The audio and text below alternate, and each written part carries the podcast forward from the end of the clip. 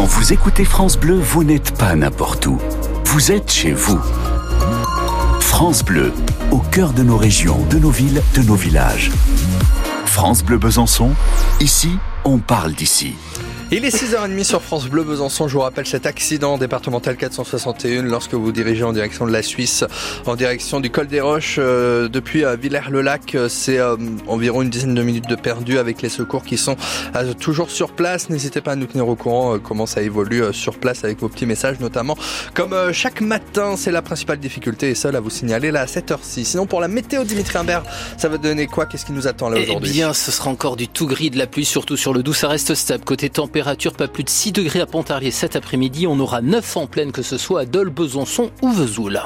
En Haute-Saône, un ancien professeur sort un livre sur les perles de ses élèves. Il s'appelle Ferdinand Klinger, 77 ans, et il habite Batran. Ce professeur à la retraite a enseigné euh, l'histoire-géographie toute sa carrière au collège Delaunay, agré forcément. Il en a vu passer des générations d'élèves avec à la clé des affirmations fantaisistes ou carrément drôles sur les copies. On en écoute juste quelques-unes pour le plaisir.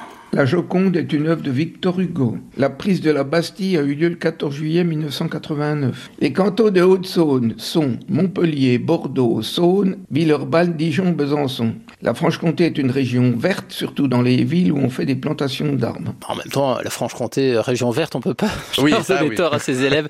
C'est dès l'année 1975 que Ferdinand a commencé à compiler ses perles sur des bouts de papier. Il a fait ça jusqu'en 2003 et au final, ça donne un petit recueil d'une centaine de pages et d'un millier d'anecdotes. Et forcément, quand ces anciens élèves ont vu ça, ils ont pris contact avec lui. Il y a beaucoup qui se réjouissent, qui sont contents, qui commandent. Et il y en avait certains qui avaient peur euh, d'être cités. J'ai dit non, on ne cite pas de nom ni de prénom. Euh, il ne s'agit pas de vexer des personnes. Ou... Non, pas du tout. Il s'agit de rire franchement. Parce qu'on sait très bien que personne n'échappe à des perles. Euh, même les enseignants, moi-même j'en ai fait. Et puis il y en a qui, ça m'a donné l'occasion de reprendre contact avec des anciens élèves qui sont tout contents, qui viennent me trouver. Mhm. Encore une ce matin, qui m'a dit, vous vous souvenez de moi Est-ce que vous avez votre livre? Ah ben non, je l'ai pas là. Alors je suis allé le chercher, je lui ai ramené. Alors on a discuté d'elle, de sa famille, de ce qu'elle a fait. Ah, c'est bien. Ferdinand Klinger au micro France Bleu de Charlotte Schumacher. 1000 perles collégiennes hilarantes. Son recueil est à 9 euros. Vous pouvez l'acheter en ligne. Le site est à retrouver dans notre article sur FranceBleu.fr. Besançon. Euh, toujours en Haute-Saône, les parents d'élèves, eux, n'ont pas le cœur à rire face aux fermetures de classe. Ceux de Dampierre-sur-Linotte ont prévu de manifester à 8 heures ce matin devant l'école Jean Laume de la commune. Cette fermeture à la prochaine rentrée de septembre aurait, selon eux, pour conséquence de faire une classe à trois niveaux. Ils ont aussi lancé une pétition. Une sortie de route hier midi à selon cours dans le Doubs, un conducteur seul en cause a perdu le contrôle de sa voiture qui a fait plusieurs tonneaux gravement blessés. Cet homme de 64 ans a été hospitalisé au CHU de Besançon. Le mode de calcul pour le diagnostic de performance énergétique va changer. Euh, selon le ministre de la Transition écologique Christophe Béchu, cette correction va permettre à 140 000 petits logements de sortir de leur statut de passoire thermique. Elle serait plus juste par rapport à la part d'eau chaude qui pèse sur la note énergétique des logements les plus petits. Un simulateur en ligne via le site de l'ADEME sera disponible dans la semaine. En revanche, les logements les plus énergivores resteront interdits à la location à partir de janvier prochain. Sinon, une taxe pour les patients qui posent un lapin à leur médecin. C'est la mesure annoncée il y a deux semaines par Gabriel Attal et sur laquelle planche en ce moment le gouvernement.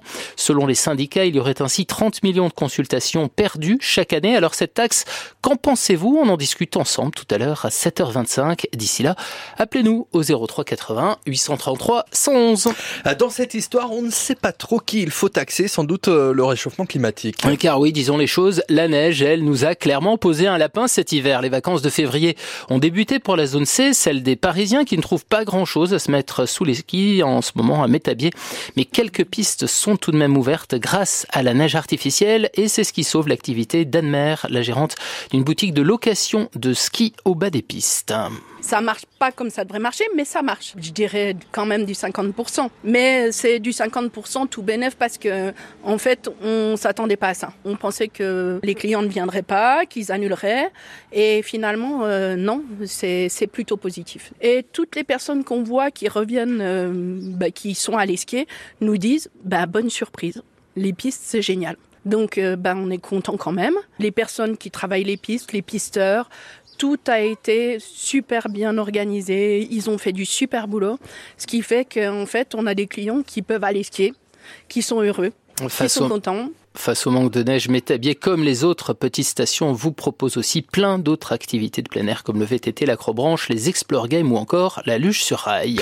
C'est elle, la reine des championnats du monde 2024 de biathlon. Julia Simon a remporté hier après-midi la poursuite féminine des mondiaux. C'est la troisième médaille d'or en trois courses de la Savoyarde de 27 ans. Justine Brezès-Boucher décroche le bronze. Déception pour notre franc-comtoise Lou Jean Monolaurent qui termine septième malgré un 18 sur 20 au tir. Et pour Quentin Fillon-Maillet aussi, seulement 11e de la poursuite hier après un tir complètement raté. L'or est pour le Norvégien Johannes Bo, le meilleur Français Fabien Claude finit dixième en cinq courses au total. La France en est déjà à six médailles dont trois en or. Prochain rendez-vous demain, mardi, avec l'individuel chez les féminines. Et puis sur la Coupe du Monde de combiné nordique hier à Otepa en Estonie, Matteo Bo, le premier Français, n'a pas pu faire mieux qu'une 22e place. Mal Tirod est 31e. Gaël Blondeau 34e. Tous les résultats du week-end pour nos francs-comtois sont à retrouver sur francebleu.fr.